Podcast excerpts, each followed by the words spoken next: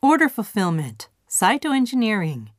Dear Sir or Madam, on the 5th of January, we ordered from you a set of five precision polishing tools, your item number 53204. Our order number is SERQP8891. We were expecting to have received our order by now, but it has not arrived. Could you please look into it and let us know the status?